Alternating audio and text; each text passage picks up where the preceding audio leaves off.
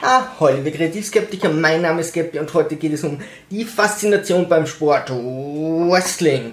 Ich würde gerne jemanden slammen. So, die größte Firma ist die früher WWF World Wrestling Federation, heute WWE World Wrestling Entertainment. Damals gab es einige Konkurrenten, so wie zum Beispiel die WCW, wo man meinte, okay, die haben zu viel kopiert, die gingen dann insolvent.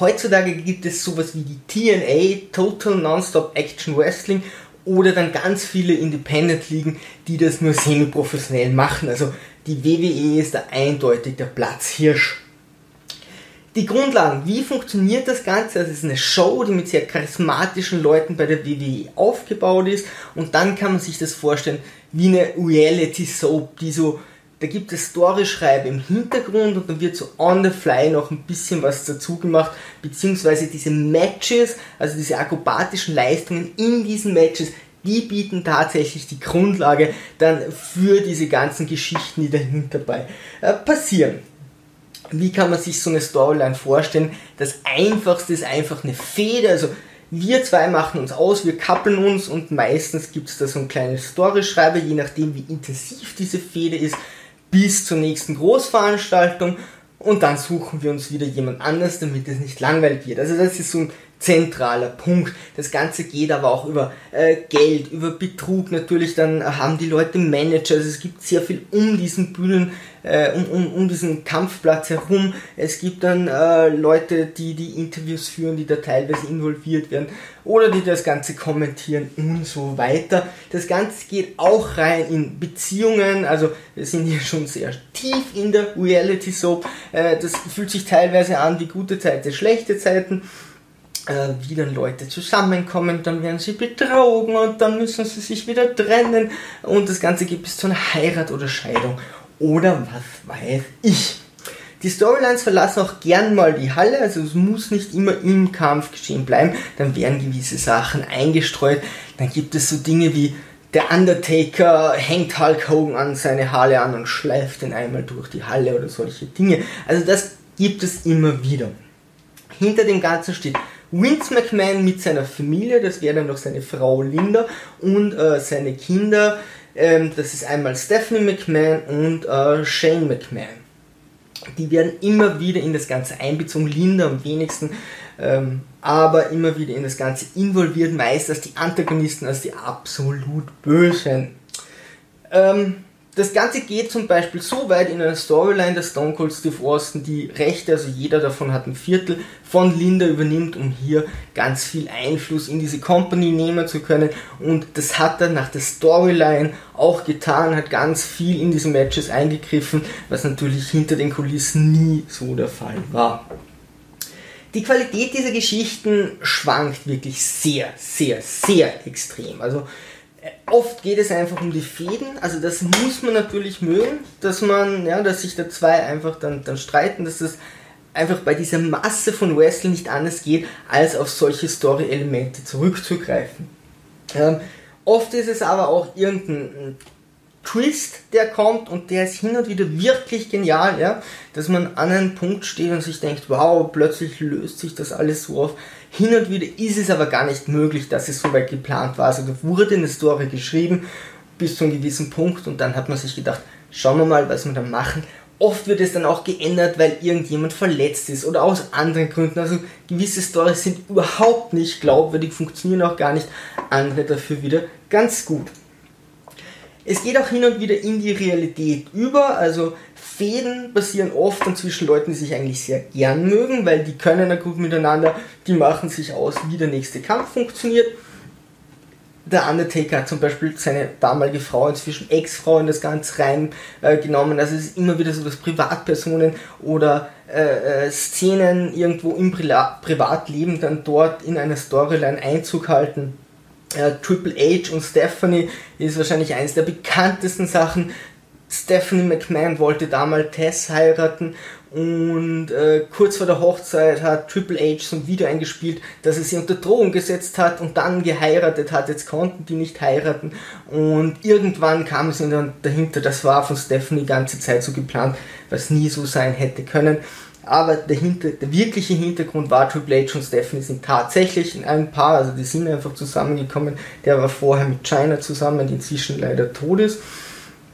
Ähm, und äh, ja, dann wurde das Ganze einfach durch den Kakao gezogen, ganz stark aufgepauscht und im Endeffekt, okay, waren die zwei zusammen und dann war der Status quo, den sie im Privatleben schon hatten, auch irgendwie hier angekommen. Also sowas passiert immer wieder, dass sie nahe am realen Leben bleiben. Ähm, ansonsten muss man sagen, so ein Wrestler bei der WWE muss irgendwie sehr charismatisch sein, auch schauspielerische Leistungen äh, aufbieten. Seht euch da mal Interviews von The Rock an, die sind wirklich unglaublich unterhaltsam. Ähm, er lässt sich da sehr viel Zeit, aber wie er mit dem Publikum spielt oder plötzlich irgendwie zum Singen anfängt oder so, ist wirklich sehr lustig. Also die haben dort schon ein sehr, sehr starkes Training, wie sie mit dem Publikum interagieren. Also das wird nicht so über Nacht, jetzt lernst du ein paar Moves und dann gehst du da raus, sondern da lernst du wirklich auf sehr vielen verschiedenen Ebenen, wie du dich da zu verhalten hast es ist immer so ein Kampf zwischen Gut und Böse, das wird meistens sehr klar getrennt. Das wäre in, in anderen Kampfkünsten oder in, in, in Kampfsportarten im Vergleich gar nicht äh, denkbar. Da ist immer so die, die Gruppe aus, aus ethischen Gründen, ethnischen Gründen oder, oder weil sie dort und da herkommen oder äh, weil sie sich für Frauen solidarisieren oder was auch immer, immer für eine Person und die anderen sind für die andere Person. Da gibt es ganz viele Gründe. Hier wird den Leuten ganz klar gesagt, wer ist gut und wer ist böse. Ähm, die Auswirkungen, die das Ganze auf die Karriere hat, ist natürlich spannend. Die meisten Leute brauchen schon mal so diese Beliebtheitsphase. Es gibt gewisse Leute, ähm, die bleiben so bei ihrem Charakter. Also Bret Hart wollte das immer, durfte das nicht, aber so Leute wie Triple H und Brock Lesnar, die sind einfach das Böse besser und werden auch akzeptiert, dass sie einfach die Bösen sind. Ähm, der spannendste Umschwung, wo sie gesagt haben, so, du bist böse, jetzt wirst du gut, war für mich bei Lex Luger damals. Und zwar war das so, äh, es gab bei einem, bei Yokozuna, bei diesem Wrestler, der extrem schwer war, so eine Competition, wer kann den hochheben und einen Bodyslam machen. Und mein Freund und ich haben dann aber von der Zeitschrift vorher erfahren, dass Lex Luger gewonnen hat, bevor das bei uns übertragen wurde. Lex Luger war der äh, Narzisst, der Selbstverliebte, den keiner mochte und wir dachten uns, na nicht warum der und waren total enttäuscht, ja. Und dann äh, haben wir das kurz nachher im Fernsehen gesehen und der kam raus und in dem Moment war klar, es ist voll geil. Also ab jetzt ist der der Gute und äh, du siehst wirklich auf diesem Video, wie am Anfang die Leute noch buhen, dann schreien sie Lex, Lex und dann slam den und plötzlich sind alle begeistert. Es gibt allerdings Wandlungen, die nicht immer funktionieren. Also hin und wieder versuchen die Storyschreiber jemanden so einen Charakter zu geben, wo es eben gar nicht geht. Das war bei The Rock zum Beispiel der Fall. Da wollten sie, dass er ganz, ganz sympathisch ist und da mochte ihn irgendwie niemand. Und als er dann ein Arsch war, äh, mochte ihn jeder, weil er doch so charismatisch war. Also hin und wieder kann es einfach daneben gehen. Es gibt dann noch so Gruppierungen, äh, einfach Gruppen, die sich zusammentun, die zum Teil, zum Teil wirklich Einfluss auf die, die Firma nehmen oder sonst einfach nur Zusammenhalt, um hier einfach eine buntere Storyline zu präsentieren. Die bekanntesten wären zum Beispiel die Four Horsemen, die Nation of Domination. Die Generation X war für mich so der absolute Hype, weil die waren einfach so unterhaltsam und die Jungs hatten so viel Spaß bei dem Ganzen dann noch äh, The New, äh, New World Order, äh, The Hart Foundation ist natürlich Bret Hart, hat eine Riesenfamilie, das sind so, die waren damals die bekannten Wrestler und äh, The Ministry of Darkness, allein weil Undertaker da dabei war. So, wie funktionieren nun diese Kämpfe? Der Unterschied zwischen Wrestling und Cagefight. Ihr könnt hier mal kurz einen Clip sehen, wie Brock Lesnar äh, kämpft, wenn er wrestelt und dann, wenn er kämpft. Äh, der hat nämlich tatsächlich im Octagon-Ring auch richtig äh, äh mehrere MMA-Fights gemacht. Am Anfang sehr erfolgreich, dann ließ das allerdings nach. Beim Wrestling hat man das früher so gemacht, dass man gesagt hat, du darfst nur mit der offenen Hand schlagen, das ging meist gegen die Brust, ja. Äh, dann irgendwann haben sie sich, wurden sie verklagt wegen World Wildlife Fund, dann waren sie sowieso World Wrestling Entertainment und dann war es klar, okay, das ist Show, ja, äh, dann können wir das auch wegnehmen, wir können jetzt mit Fäusten zuschlagen und ja, wird so gemacht, dass der andere nicht verletzt wird. Und ähm, dann haben sie diese ganzen Dinge weggelassen, wo sie sagen wollten, deswegen sieht es bei uns ganz anders aus, als wenn Leute sich wirklich in MMA auf die Mütze hauen. Ähm, ein guter Wrestler, was macht man einen guten Wrestler aus? Also, dass er gewinnt offensichtlich nicht, weil da geht es nicht darum, wer der bessere Kämpfer ist. Einen guten Wrestler macht aus, dass er den anderen nicht verletzt, dass er den anderen gut aussehen lässt und das geht mit, dass er viel einstecken kann und sehr risikobereit ist. Ja? Es ist nicht schwierig herzugehen und fünf Bodyslams zu machen, das schaffen die Jungs, die sind relativ gut trainiert. Es ist viel schwieriger, fünf Bodyslams einstecken zu können, denn die Dinger tun wirklich weh.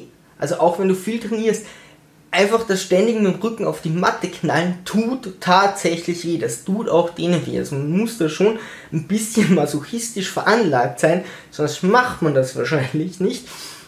Ähm, das sind aber reale Schmerzen, die, die die dort haben, nur nicht durch die Aktionen, so wie sie ausgeübt werden. Es gibt auch Aktionen, wo sich der, der eigentlich von der Story her gewinnt, mehr wehtut äh, als der andere. Also es ist alles so, so spielt das Hand in Hand. Ähm, die High-Risk-Manöver sind eben teilweise wirklich so hart, dass man sagt, ja, die springen dann von ein paar Metern irgendwo runter oder vielleicht mal sechs oder acht oder auch zehn Meter. Also das ist dann schon ganz schön risikofreudig. Noch kurz am Rande, die Schiedsrichter dienen als Verständigung, zum Beispiel wenn jemand sagt, boah, ich brauche noch kurz, ich muss mich erholen oder wann ist Werbung, dann machen die irgendwelche Moves am Boden, wenn das live übertragen wird, dass einfach in dieser Zeit nicht viel passiert äh, und so weiter. So, was ist von dieser sportlichen Leistung zu halten? Es ist eine extreme körperliche Belastung. Uns allen klar, es ist Show, was die da machen. Also sie kämpfen nicht wirklich gegeneinander, aber es ist eine unglaubliche körperliche Belastung. Es ist eine unglaublich hohe Verletzungsgefahr. Also Kreuzbandrisse oder Verletzungen am Quadrizeps sind eigentlich an der Tagesordnung. Und es gibt auch so Dinge wie Kurt Engel hat sich bei der Wirbelsäule was gebrochen, dann haben sie ihm zwei Wirbeln zusammengetackelt, gesagt, zwei Jahre können wir dir noch geben, ohne dass was passiert, dann musst du aus dieser Liga raus, weil wir können keine Verantwortung mehr übernehmen. Es ist ein sehr hoher Schleiß von Gelenken, wenn Leute über längere Zeit wresteln. Also da gibt es ganz viel, die haben künstliche Hüfte, künstliches Knie, wie zum Beispiel Hulk Hogan, der Undertaker, da stehen jetzt mehrere äh, Operationen an und der geht schon auf Krücken in seiner Freizeit.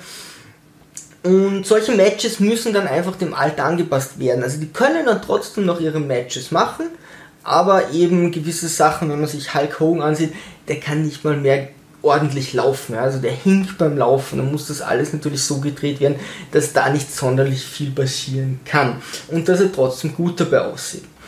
So, die WWE baut extrem auf Entertainment und eben auf dieses Charisma.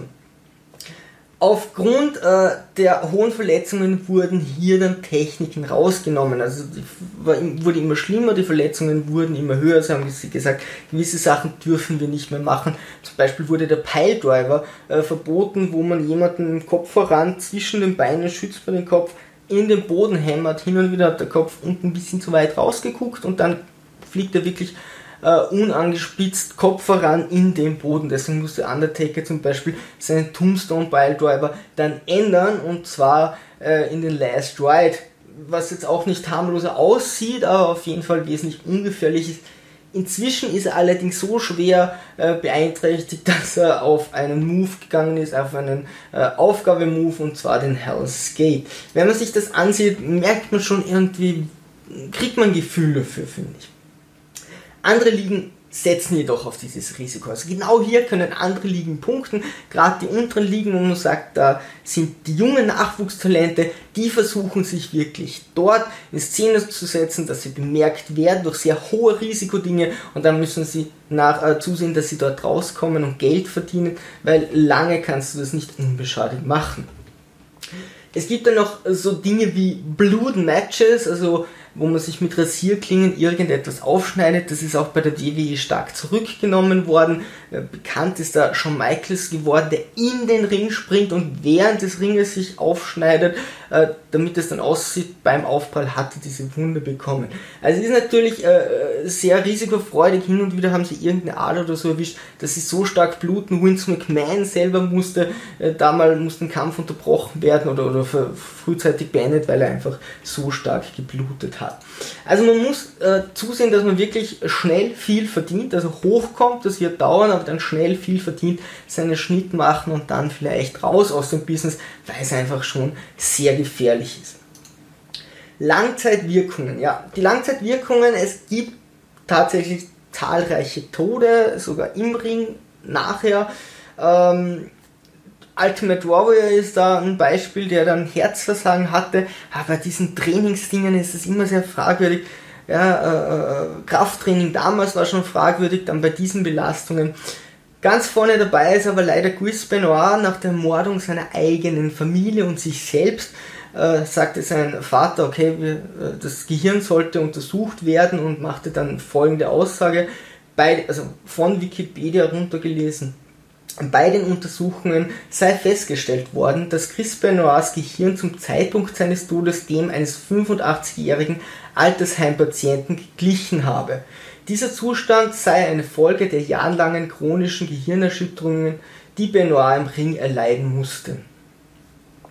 Tja, ähm, und der hat zu der Zeit noch gekämpft, als das Ganze passiert ist.